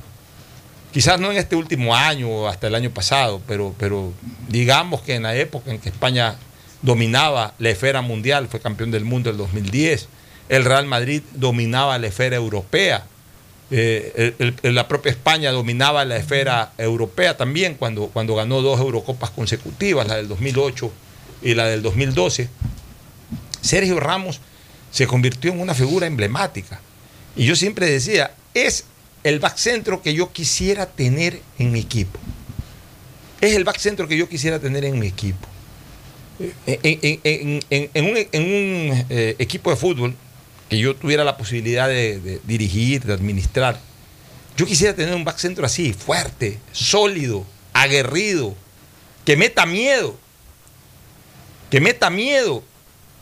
pero que al mismo tiempo sea seguro como defensa, que sea un gran aporte ofensivo también eh, cuando, cuando, cuando el equipo lo necesita. Sergio Ramos hizo goles realmente icónicos, emblemáticos, goles que- que están en el archivo histórico del Real Madrid como eh, eh, de los goles más importantes y especialmente, muchos hizo de eso, pero especialmente el gol que hizo en Portugal, en Lisboa, en la final de la Champions del año 2014 frente al Atlético de Madrid. Eh, al último minuto de juego, era la última jugada del partido y el equipo del Cholo Simeone iba ganando 1 a 0. Y Sergio Ramos, como acostumbró siempre a, a subir en los tiros de esquina, subió en ese que era el último tiro de esquina y se anticipó, maniobró muy bien, cabeció de manera perfecta. E incluso tan perfecto fue el cabezazo que él apenas cabeció, antes de que la pelota entre, ya estaba corriendo a gritar el gol. Los demás esperaron, él ya corría a gritar el gol porque sabía que era imposible que esa pelota no termine en la red. Y gracias a ese empate agónico en la última jugada del partido del Madrid, empató el cotejo ahí de la final de la Champions en Lisboa, obligó a los tiempos extras y en ese sobretiempo de 30 minutos, eh, el Madrid finalmente le metió 4 a 1, o sea, tres goles más para un 4 a 1. Y para ganar la primera Champions, de, de- las cuatro que ganó casi en seguidilla, porque el 2015 la ganó el Barcelona de España, pero ahí desde el 2016 al, 2019 al, 2000 al 2018 ganó tres consecutivas el equipo de- del Madrid, eh, dirigido en todo ese tiempo, no en la del 2014, en la del 2014 me parece que era Ancelotti. Ancelotti, pero en la del 2016, 2017 y 2018, en las tres ya Fue dirigido por Zinedine, por Zidane. Zinedine Zidane. Sí. Entonces, el aporte de Sergio Ramos al Madrid fue un aporte ultra que recontra histórico. Es una de las grandes piezas históricas del Real Madrid. O sea, de largo es eh, uno de los cuatro defensas de todos los tiempos del Real Madrid. Y se va como se han ido íconos del Real Madrid. En eso sí no ha tenido el tacto Florentino. Florentino ha sido el gran incorporador, pero ha sido el, el mal despedidor de, esos jugadores históricos. Algunos, aunque incluso de esos jugadores históricos él no los incorporó. Otros fueron los que lo incorporaron, pero él disfrutó de la gloria de esos jugadores. Pues no los despidió en cambio, a pesar de haber disfrutado de la gloria de esos jugadores. Este, no los despidió como ellos se merecían. Uno de ellos, por ejemplo, Casillas. Casillas se fue por la, casi que por la puerta de la cocina, se fue, no llegó un arreglo así mismo con el Real Madrid, se fue a Lisboa, en Lisboa eh, colgó los botines, luego de un preinfarto del que fuera eh, eh, víctima. El, otro ícono, Cristiano Ronaldo, tampoco lo llevó Florentino, a Cristiano Ronaldo, este, pero Florentino disfrutó de los grandes éxitos de Cristiano Ronaldo. Y cuando ya le tocó irse a Cristiano Ronaldo, se fue sin siquiera un partido de despedida. El otro, Raúl González. Raúl González, otro ícono del Real Madrid. Todos estos jugadores están en la, en, en la alineación de todos los tiempos del Real Madrid. Y todos estos han sido jugadores del siglo XXI, a los cuales eh, Florentino Pérez le tocó ser presidente cuando se fueron del club. Y a ninguno lo despidió como se merecían ser despedidos. Raúl González así mismo se fue de repente un buen día ya al Real Madrid, no lo quiso y se fue a jugar al fútbol, al fútbol alemán. Y, y ahora Sergio Ramos. En todo caso, eh, realmente para, para los hinchas del Madrid, ayer eh, fue un, día triste, como muchos de ellos reportaban en redes sociales, por la salida de, de- de Sergio Ramos, un ícono del equipo, el gran capitán. Y por otro lado, el otro deportista español que, que dio que hablar el día de ayer fue Rafael Nadal. Nadal ayer argumentó ya en su red de Twitter, en su red social de Twitter, de que no va ni a Wimbledon, ni va tampoco a, a- a la- a las Olimpiadas de, Tokio, que se van a desarrollar en julio. Yo creo que lo afectó mucho, más que en lo físico, en lo, psicológico, eh, el triunfo de, de Nole Djokovic en semifinales de Roland Garros. O sea, para un tipo como Nadal, dueño y señor de, de- de Roland Garros, que su principal adversario eh, eh, real, porque su adversario clásico histórico es Federer, pero hoy Nadal a Federer le gana todos los sets que jueguen, como Djokovic hoy a Federer le va a ganar todos los sets que jueguen. Hoy ya Federer dejó de ser adversario real, simplemente pasó a ser eh, el adversario clásico, el adversario histórico. O sea, los grandes clásicos siempre serán Nadal con Federer. Aunque Djokovic Federer también ha sido un gran clásico del tenis y Nadal con Djokovic, ni qué hablar. Sí, ha sido, sigue y seguirá siendo todavía un tiempo más un gran clásico del tenis. Pero el clásico de todos los tiempos es el de Federer con Nadal. Pero bueno, pero Djokovic es hoy en día su principal adversario real. El haber perdido en semifinales en su casa, porque las casas no, no solamente son en donde uno realmente nace, sino en donde uno desarrolla lo mejor de su vida. Y lo mejor de su vida tenística, Nadal lo desarrolló en París y lo desarrolló en Roland Garros, no en Villa de Madrid ni en, en ningún lugar de España. O sea, su lugar más icónico ha sido Roland Garros. Esa es su casa. Tenísticamente hablando, Roland Garros es la casa de, de Rafael Nadal. Que ahí lo haya eliminado en semifinales luego de un partido titánico. Partido titánico, pero tampoco tan apretado. Que eso es lo que le duele a Nadal, porque no es que Nadal perdió eh, 7 a 6 en el quinto set. Nadal ganó el primer set y después el otro le ganó tres sets seguidos, cosa que nunca ocurrió con, con- con Rafa Nadal. De que alguien en Roland Garros le haya faltado el respeto de ganarle tres sets seguidos. Eso es lo que seguramente más le dolió a Nadal. Para mí Nadal quedó un poco tocado en lo psíquico, en lo motivacional, más que en la parte física, pero obviamente también cuando uno está tocado en la parte psíquica, afecta a la parte física. Entonces, ¿qué es lo que quiere ahorita Nadal? Nadal ahorita lo que dice es, miren, ya este hombre me ganó, me van a ganar estos pelados si yo sigo jugando todo el tiempo. Yo ya soy un hombre de 35, 36 años, debe haber dicho Nadal, o sea, ya comienza a hacer conciencia de su edad y ya comienza a dosificar. O sea, Federer tiene 5 años dosificando. Bueno, ya Nadal ha observado que es el momento de comenzar a dosificar. Entonces él, piensa correctamente, él dice, a ver, Wimbledon no es mi superficie, ha ganado una vez Wimbledon, pero no es su superficie, o sea, ese no es su fuerte, pero sin embargo tiene, va a generar un desgaste, viajar a Inglaterra, entrenar en césped, cambiar de superficie, adaptarse a la que es menos favorable para él, eh, igual jugar partido tras partido, esta gente entra con una obligación moral por lo menos de ganar tres o cuatro partidos seguidos, o sea, a rivales de poca monta o de menos monta hasta encontrarse con los bravos, que ya es a partir de octavos, de cuartos. Todo ese desgaste ahorita no está psíquicamente listo o no está en este momento en su mejor momento psíquico y por ende en su mejor momento físico Nadal para afrontar. Ya ganó Wimbledon, si no hubiese ganado nunca Wimbledon, bueno, ok, no renuncio a Wimbledon porque algún día tengo que ganar Wimbledon y mientras más pase el tiempo menos posibilidades ten- tendré. Podría pensar así, pero él ya ganó Wimbledon. ¿Qué más viene? Las Olimpiadas. Él ya ganó medalla de oro en, en- Olimpiadas. Entiendo que hasta en dobles, pero en singles seguro. Ya ganó la medalla de oro. Más bien, en las Olimpiadas el último de los últimos sueños de Federer, que es lo único que le falta a Federer ganar, la medalla de oro. Y también es el sueño de Djokovic, por lo cual se van a matar por ganar esa medalla de oro, porque es lo único que les falta ganar, la medalla de oro en singles. En cambio, ya en, en- en- en- el caso de Nadal, ya ganó la medalla de oro. Entonces, ¿para qué va a ir a las Olimpiadas? Ya ha ido a tres Olimpiadas, ya ha sido abanderado de España en las, en las Olimpiadas. ¿Para qué va a ir a, a las Olimpiadas? ¿Para qué se va a desgastar más, pegarse un viaje hasta Japón, etcétera? ¿Qué es lo que va a hacer Nadal de aquí? Ya no va a jugar ningún torneo, sino a prepararse a dos, que son los que él tiene enfocado en este momento. El uno, el US Open, que es su segunda superficie favorita después de, de- Roland Garros. El segundo Grand Slam que más lo ha ganado es justamente el US Open. Ahí él eh, juega bastante bien y seguramente va a querer ganarlo. Entonces va a preparar todo, va, va a reservar su cuerpo y va a preparar su mente para ganar el US Open.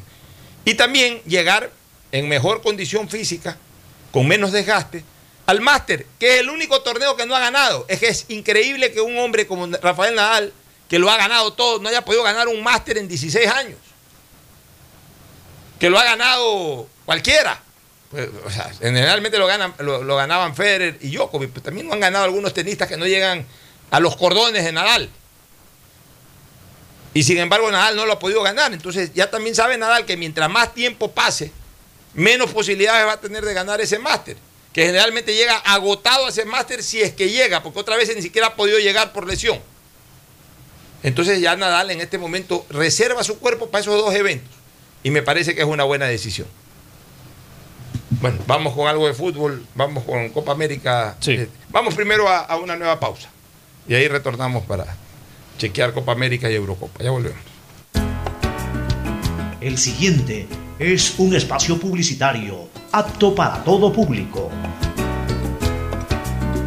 EMAPAC informa que están habilitados los canales de atención virtual 113 para celulares, WhatsApp 098-747-2917 y línea directa 1-800-003-003, donde la comunidad podrá reportar novedades durante el proceso constructivo de las obras de alcantarillado sanitario que se ejecutan en Valle de la Flor, Paraíso de la Flor, Ciudadela Rotaria y Norte de Imaconza. Desde la Alcaldía de Guayaquil, Yemapac, trabajamos para mejorar la calidad de vida de todos los guayaquileños. Detrás de cada profesional hay una gran historia. Aprende, experimenta y crea la tuya. Estudia a distancia en la Universidad Católica Santiago de Guayaquil.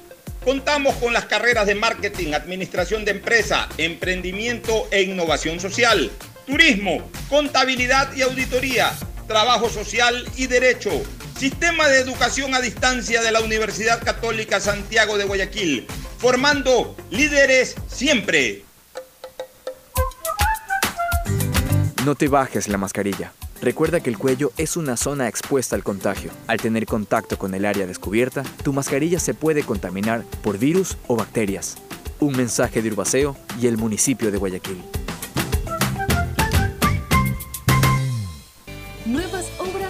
Guayaquil inicia la construcción del sistema de agua potable en los circuitos del sector Nueva Guayaquil, que beneficiará a más de 10.000 habitantes. Además, se condonaron todas las deudas a los ciudadanos que se abastecen por piletas en Nueva Guayaquil. Agua limpia y potable para todos. Tu bienestar es primero. Por mi Guayaquil, la nueva ciudad. Alcaldía de Guayaquil. Feliz cumpleaños a ti, feliz cumpleaños a ti, feliz cumpleaños Jorge, feliz cumpleaños a ti. Hoy Jorge cumple un año más de haber vencido su cáncer. Y Solca, 70 años ayudando en su lucha. Hoy somos la institución con más experiencia en la detección temprana, diagnóstico y tratamiento del cáncer en el Ecuador. Solca, 70 años dando esperanza de vida.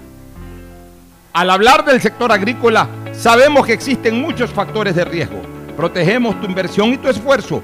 Seguro Agrícola te brinda tranquilidad. Cuentas con una amplia cobertura en las pérdidas causadas por eventos climáticos y biológicos.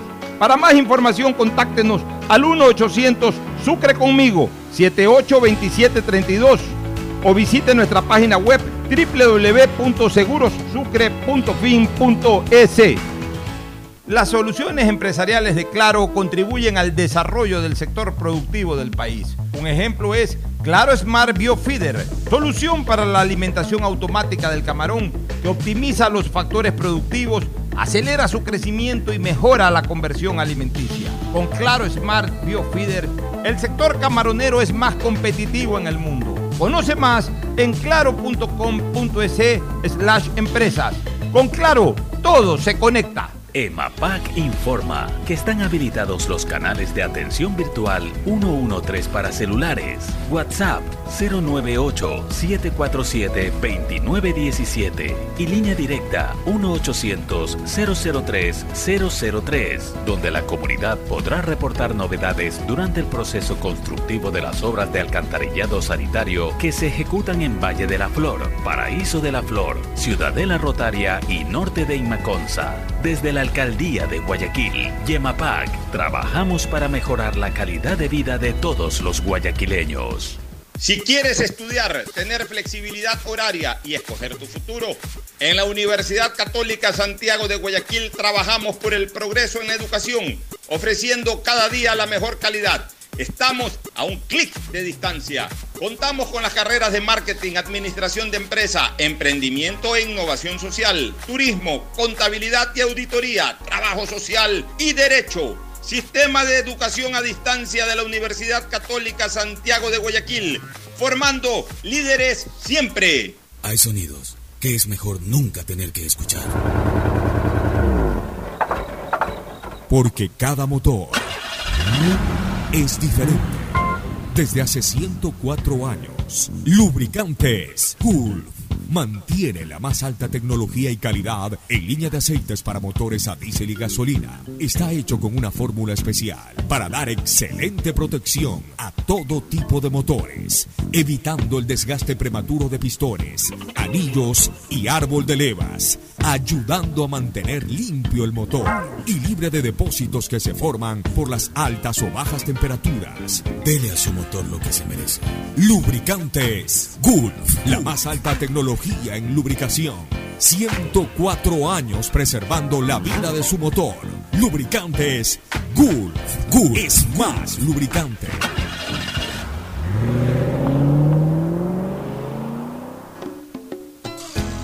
Fin del espacio publicitario. Usted está escuchando un programa de opinión, categoría O, apto para todo público. Bueno, retornamos, Fabricio y amigos oyentes, antes de entrar a lo internacional. Realmente que los problemas que en este momento se están presentando a nivel de los dirigentes del fútbol ecuatoriano es terrible.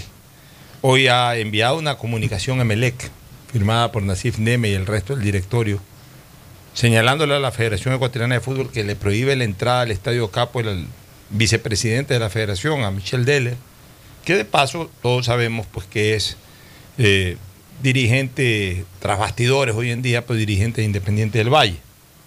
Es el dueño de Independiente del Valle. Eh, habrán dirigentes ahí del del Independiente, pero él es el dueño del Independiente del Valle. Pero es vicepresidente actualmente de la Federación Ecuatoriana de Fútbol. A- A mí me preocupa, lamento, me preocupa, me apena esta situación porque ya estamos llegando a puntos realmente de una discordia terrible a nivel de la dirigencia. Una cosa es la confrontación deportiva, pues ya se están llegando a planos personales.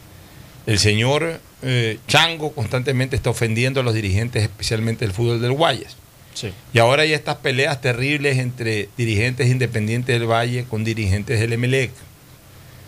Ahora, eso de prohibir la entrada a un estadio a un dirigente de otro club o más aún de la federación, eso en el fondo todos sabemos que no es dable. O sea, el club es dueño del estadio, sí, pero no, pero no es dueño del escenario cuando se juega un partido. Así es. O sea, no se puede prohibir la entrada de nadie, salvo pues que sea una persona que vaya a generar actos de violencia, un delincuente, eh, que eso no lo hace ni siquiera el club, eso debería hacerlo la policía. Pero un club no puede eh, impedir, por ejemplo, que entre un periodista porque no le gusta. De hecho, en algún momento ocurrió en Barcelona. Claro. Y eh, me acuerdo cuando Eduardo Maruri era presidente del Barcelona, eh, le prohibió la entrada a Carlos Víctor Morales. Y yo, habiendo sido dirigente del Barcelona y siendo muy amigo de Eduardo Maruri, también soy muy amigo de Carlos Víctor Morales, yo puse una, una nota de protesta, dije que no, que, que yo no estaba de acuerdo con eso. O sea, un dirigente puede, un periodista puede decir lo que quiera decir, pero no se le puede prohibir la entrada. Eh, eh, otra cosa es que si no hay derechos, no se le pueda permitir la transmisión o ese tipo de cosas, porque ya eso tiene que ver con derechos. Por la entrada a un escenario deportivo no se le puede prohibir absolutamente a nadie por un tema de desafecto institucional, o sea, porque me dijiste tal cosa. Eso no, no es así. Eh, eh, lo- los clubes son dueños de los estadios para organizar los eventos, nada más, pues no para prohibir las entradas. Pues entonces también Deller o la gente independiente le va a prohibir la entrada a Nasif Neme al- Claro. o a los dirigentes del MLE. Entonces, Así ¿qué es es. esto de que los dirigentes no puedan acompañar a sus clubes o no puedan ir a ver un partido de fútbol? O sea, ¿qué, qué- qué está pasando? Tenemos que tranquilizarnos un poco los dirigentes en general. Tienen que tranquilizarse un poco los dirigentes. En el documento eh, dice que incita a la violencia, pero vi los videos. Pero, ¿quién incita no, a la violencia si en primer lugar no, hay, no hay público? no Como hay para que, público, solamente estaba sentado, estaba ahí y... ¿Y qué? ¿Usted vio los videos? Sí, vi los videos, ¿Y no, pasó, qué? no ¿Y- pasó nada. Solamente estaba sentado en una suite, creo que tomando una cerveza y decía que incitaba a la violencia. ¿Quién incitaba a la violencia? Estar sentado viendo un partido. Sí, eh, no, estaba creo O sea- que re- reclamando un par de cosas, pero eso no tiene nada que ver Pero para que lógico, incite pero- la violencia, ¿no? Eh, Además, ¿cómo puede incitar a, eh, incitar a la- violencia? Es cuando o estás con guardaespaldas o con gente y dices, "Ah, vayan, ataquen. Eso Claro, es incitar a la violencia. O si es que hay público ahí haciendo ademanes para que el público reaccione. Eso es incitar a la violencia. Pero no hay ni público. O sea, hay que tranquilizarse un poco, hay que bajar estas, esta temperatura y esta- este estado de animadversión y de antipatías que se tienen en los dirigentes. Porque eh, bajo este esquema realmente en cualquier momento va a haber una reunión en la Liga Pro, en la Federación Ecuatoriana de Fútbol y se van a matar. Así es. O sea, Hay que tranquilizarse un poco. O sea, hay que. Yo, yo, yo pienso que, que debe ser todo lo contrario, ¿no? ¿Cómo, cómo admiro yo al fútbol español? Invitar a los dirigentes, o sea, que, el presidente de un club invite durante los partidos a las 5 de la tarde, invita a almorzar al presidente del otro club, vayan juntos, vean el partido juntos. ¿Qué, qué nivel, por Dios, que se ve en el fútbol español, por ejemplo? Eso no se ve en el fútbol ecuatoriano. Yo lo quise implementar cuando fui presidente de Barcelona. Yo invitaba, quizás no a todos, pero a buena parte de los dirigentes de, de- de- de los otros clubes. Cuando yo fui presidente de Barcelona, le puse a disposición la suite presidencial. De hecho, a Michel Deller lo invité. Michel Deller vio con su familia en el año 2011 un partido de Barcelona Independiente en la suite presidencial, con eh, eh, atención eh, gastronómica y todo. Michel Deller se fue agradecidísimo, me dijo, chica Pocho, qué calidad de ser humano que eres. O sea, yo no lo repito por al- alabarme ni nada, sino que simplemente eh, refiero eso, ¿no? Porque, porque yo siempre admiré eso y ese debería, esa debería de ser la práctica. Una cosa que se discuta en una federación ecuatoriana, en una liga pro, sobre una aplicación reglamentaria. Ahí cada quien defiende sus intereses. Así como los jugadores disputan una pelota, acá se puede dis- disputar una, eh, se puede disputar también una aplicación reglamentaria en, la mesa, como se dice. Pero de ahí ya la relación, la relación interinstitucional siempre tiene que primar. Eso, eso, eso debería de ser lo cordial, lo- lo cotidiano. E- e- ese debería de ser el comportamiento de los dirigentes del fútbol ecuatoriano. Para hace rato que están perdiendo el norte, lamentablemente. Bueno, y, están actuando como fanáticos, como hinchas. Y esto de las redes sociales lo- los alienta más para eso, porque el hincha está atrás, sí, pégale, mátalo, y el dirigente cree que, es boxeador. Tranquilos. Este, ahora sí vamos con temas de Eurocopa. y- vamos con la Eurocopa, resultados Sí, allá de la bueno, Eurocopa. ayer jugó Ucrania con Macedonia del Norte, donde Ucrania le ganó 2 a 1. Eh, Dinamarca versus Bélgica. Bélgica le ganó. No, pero en ese mismo grupo Holanda le ganó a Austria. Claro, Holanda le ganó a Austria, que es el partido siguiente. 2 a 0. Ya, 2 a 0. Entonces, ¿cómo quedó ese grupo? Todos los equipos quedaron con dos partidos jugados. Holanda ya clasificó. Holanda ya tiene seis puntos eh, y está clasificado porque el próximo partido es Ucrania-Austria. Eh, Si hay hay algún ganador, uno de ellos llega a seis, pero el otro no. O sea, ya eh, Holanda está entre los dos clasificados, aunque yo creo que va a clasificar primero porque hará eh, fácil presa Macedonia del Norte.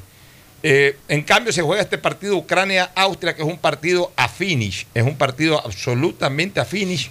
Este, el de, el de Ucrania-Austria, porque los dos tienen la misma cantidad de goles. A ver, no, no. Ucrania tiene un gol, eh, tiene cuatro goles a favor, Austria tiene tres. Pero en cambio, Ucrania tiene cuatro goles recibidos y Austria tiene tres. O sea, ambos tienen la misma diferencia de goles. Llegan con el mismo puntaje y la misma diferencia de goles. Ese es un partidazo Ucrania-Austria. Se va a jugar ahí prácticamente el segundo puesto, el segundo eh, cupo de clasificación en ese grupo. De ahí que otros partidos ha habido. De ahí, hoy día, a las 8 de la mañana, Suecia le ganó a Eslovaquia 1-0. Ya Suecia le ganó a Eslovaquia 1 a 0. Ese es el grupo E. Ese es el grupo en donde está España y Polonia. España y Polonia juegan mañana, ¿no? Sí, mañana. Ya. Eh, con ese triunfo de. eh, ¿Quién ganó, dice usted? Eh, Suecia, 1-0. Al ganar Suecia 1-0 a Eslovaquia, Suecia está primero con cuatro puntos. En segundo lugar, Eslovaquia con tres. En tercer lugar, España con uno. Y en cuarto lugar, Polonia con cero. Mañana ese partido España-Polonia es un partido también bravísimo. Y también el partido bravísimo es Eh, Portugal. pero Alemania. espérese un ratito, pues déjeme terminar esto. Eh, es un partido bravísimo porque mañana España puede quedar complicado, por ejemplo, si empata o, o pierde con Polonia, queda tremendamente complicado. Y si mañana España, por ejemplo, le gana, daría un buen paso, pero todavía no aseguraría su clasificación, pero daría un buen paso y eso sí ya dejaría totalmente eliminado a Polonia de Lewandowski, lo dejaría fuera de la, de la Eurocopa en primera fase. Eh, hoy día ha habido otro, eh, hoy día Sí, se está jugando ahorita- el partido entre República Checa y Croacia. Croacia, sí, van uno Van a uno. uno a uno. Este, eh, y, y luego tendrá que. ¿Cuándo se juega Inglaterra-Escocia? Hoy día a las 2 de la tarde. El clásico, ese es el clásico de, de, de, de- de- de Gran Bretaña, precisamente, de las Islas Británicas. Es el gran clásico, este, Inglaterra-Escocia. Bueno, con este empate, si que se mantiene este resultado, República Checa quedaría en primer puesto hasta el momento con cuatro puntos. En segundo lugar, Inglaterra con tres. Con este empate, Croacia haría su primer punto. Y Escocia con cero. Pero bueno, vamos a ver qué pasa con Escocia, Inglaterra. Y usted me decía que hay un partidazo mañana de Portugal con Alemania. Con Alemania. Sí, y A es la- verdad. A las 11 de la mañana. Recuérdese que Francia le ganó a Alemania en el primer partido y Portugal le ganó a Hungría. Portugal está puntero. Eh, Francia es probable que le gane a Hungría, con lo que Francia haría 6 y prácticamente aseguraría su clasificación, y en cambio Hungría estaría prácticamente eliminado. Pero se viene ese partido Portugal-Alemania, o sea, el choque del equipo de Cristiano Ronaldo con los alemanes. Así es. ¿Qué, qué- qué puede ocurrir? Si. Francia le gana a Hungría hace 6 y si Portugal y Alemania empatan, eh, harían este, eh, los portugueses cuatro puntos, Alemania uno, y Alemania tendría que ganarle en la última fecha a Hungría y esperar el resultado entre Portugal y Francia. O sea, quedaría muy mal parado Alemania. Alemania para, para digamos que respirar eh, en esta Eurocopa y pelear hasta el final con serias posibilidades, hoy tiene que ganarle, este partido es hoy, ¿no? O- Eh, o mañana. Mañana, mañana. Mañana. Mañana tendría que ganarle Alemania a Portugal para tener eh, esperanzas. O sea que mañana hay una bonita jornada, mañana que no hay Copa América, hay una bonita jornada de, de- de Eurocopa. ¿Qué partidos se juegan mañana? Uno de ellos es este Polonia con, Sí. con, eh, con- con Alemania. Este, mañana juega España, perdón, Polonia con, Con España. con España. El otro es este partido de Portugal-Alemania Y Hungría-Francia. y Hungría-Francia. Tres lindos partidos de Eurocopa mañana para, para ver fútbol del bueno. Ahora sí vamos a Copa América. Sí. Bueno, el día de ayer Colombia y Venezuela empatan 0 a 0. Bueno, advertíamos que era un resultado que, que si se daba sería bueno para Ecuador. Creo que es bueno para Ecuador, más allá de que clasifican 4 de 5 y ya si no le ganamos a Venezuela y no dejamos afuera a Venezuela, después ya no estamos para nada. Pero para que ustedes se den cuenta que, que Colombia, como yo lo advertí después del triunfo contra Ecuador, es otro equipo livianito. Este no es el mejor Venezuela, porque este Venezuela que mostró a su arquero Wilker Fariñez como la gran figura, salvó muchísimas opciones de gol. Este no es el Venezuela completo. Este es un Venezuela que está diezmado porque muchos jugadores están saliendo de un proceso de COVID. Y sin embargo ahí trayendo jugadores sobre la hora prácticamente eh, antes del inicio de la Copa América ahí para un equipo que perdió con dignidad ante Brasil porque Brasil que ayer lo arrolló a Perú 4 a 0. eh, le tomó casi 80 minutos para recién hacerle el segundo gol a los venezolanos y ayer le ha sacado un empate a Colombia. Pero bueno, y en el partido de fondo, El partido de con el partido del el segundo partido de la jornada de ayer, Sí, ya dije, Brasil, los goles de los brasileños. Alexandro, Neymar, Ribeiro y Richards, Rich- Richarlison. Richarlison, Sí. 4 a 0 contundente. Es que también Sí, Perú es un equipo liviano. Sí, muy liviano. Si, si realmente eh, nos duele que hayamos perdido dos partidos, uno por eliminatorias y otro por Copa América, con nuestros dos vecinos, que de paso son equipos livianos. No es que son grandes equipos, no es que son grandes potencias, no es que tienen eh, una gran generación de, de- de jugadores en este momento. Eso es lo que nos duele. Pero bueno, mañana juega Ecuador, perdón, el domingo, Eh, el mañana no hay. Copa América. El domingo juega Ecuador a las 4 de la tarde con Venezuela. con Hay que Venezuela. Estar pendientes de ese partido, Y Día del Colom- Padre Y Colombia-Perú a las 7 de la noche. y Colombia-Perú a las 7 de la noche también hay que estar pendiente de ese cotejo. Hoy en Copa Hoy América, en Copa al América. fin hay un partido que verdaderamente llame Sí, la atención. La verdad que sí. Hoy día el clásico del Río de la Plata entre Uruguay y Argentina, la posibilidad de ver nuevamente cara a cara y frente a frente a dos compadres del alma como Leonel Messi y Lucho Suárez. O sea, hoy día sí vamos a ver en la cancha jugadores de, de- de un nivel superlativo. Messi, Suárez, Cavani que se reincorpora Sí, al equipo titular, eh, eh, eh, Martínez, en- entre otros jugadores, ¿no? O sea, hoy vamos a, hoy, hoy recién vamos a ver un partido aparentemente de pesos pesados. Aparentemente de pesos pesados. Que, que eh, bajo el rendimiento que están teniendo, esos pesos pesados les queda muy grande, no pasan de medianos. Pero lo que están mostrando los otros equipos del continente es de peso pluma realmente. Bueno, vamos a ver eh, cómo termina ese partido. Ese juego, eh, el clásico del Río de la Plata, se juega a las 7 de la noche, hora de Ecuador. Mientras que más temprano, a las 4 de la tarde, se enfrentan Chile y Bolivia, que, Sí. que es un partido en donde también siempre. De hecho, eh, Bolivia acaba de eh, hacerle pasar un mal rato a Chile en las eliminatorias, le sacó un empate en, en el Estadio Nacional de Santiago, así que vamos a ver cómo les va hoy día en Copa América. Auspician este programa. Aceites y lubricantes Gulf, el aceite de mayor tecnología en el mercado. Acaricia el motor de tu vehículo para que funcione como un verdadero Fórmula 1 con aceites y lubricantes Gulf. ¿Quieres estudiar, tener flexibilidad horaria y escoger tu futuro? En la Universidad Católica Santiago de Guayaquil trabajamos para el progreso en educación, ofreciendo cada día la mejor calidad y para ello estamos a un clic de distancia. Escoge la carrera de tu vocación. Puede ser marketing, administración de empresas, emprendimiento e innovación social, turismo, contabilidad y auditoría, trabajo social y también derecho. Consulta en nuestra página web mayor información y esquemas de admisión. Universidad Católica Santiago de Guayaquil, formando siempre líderes. En Seguro Sucre, tu lugar seguro con sus nuevos planes Rueda Seguro, un seguro vehicular al alcance de todos. Vive Seguro, donde puedes asegurar tu patrimonio anticipándote a cualquier eventualidad. Futuro Seguro, en caso de accidentes te damos cobertura y en caso de muerte amparamos a tu familia. Seguro Agrícola cuenta con una amplia cobertura en la pérdida causada por eventos climáticos y biológicos, así como Mi Pyme Seguro, un seguro exclusivo para tu emprendimiento con una amplia y flexible cobertura a la medida de tus requerimientos. Seguro Sucre, tu lugar seguro. Contáctanos al 1-800 Sucre conmigo, 782732. Las soluciones empresariales de Claro contribuyen al desarrollo del sector productivo del país.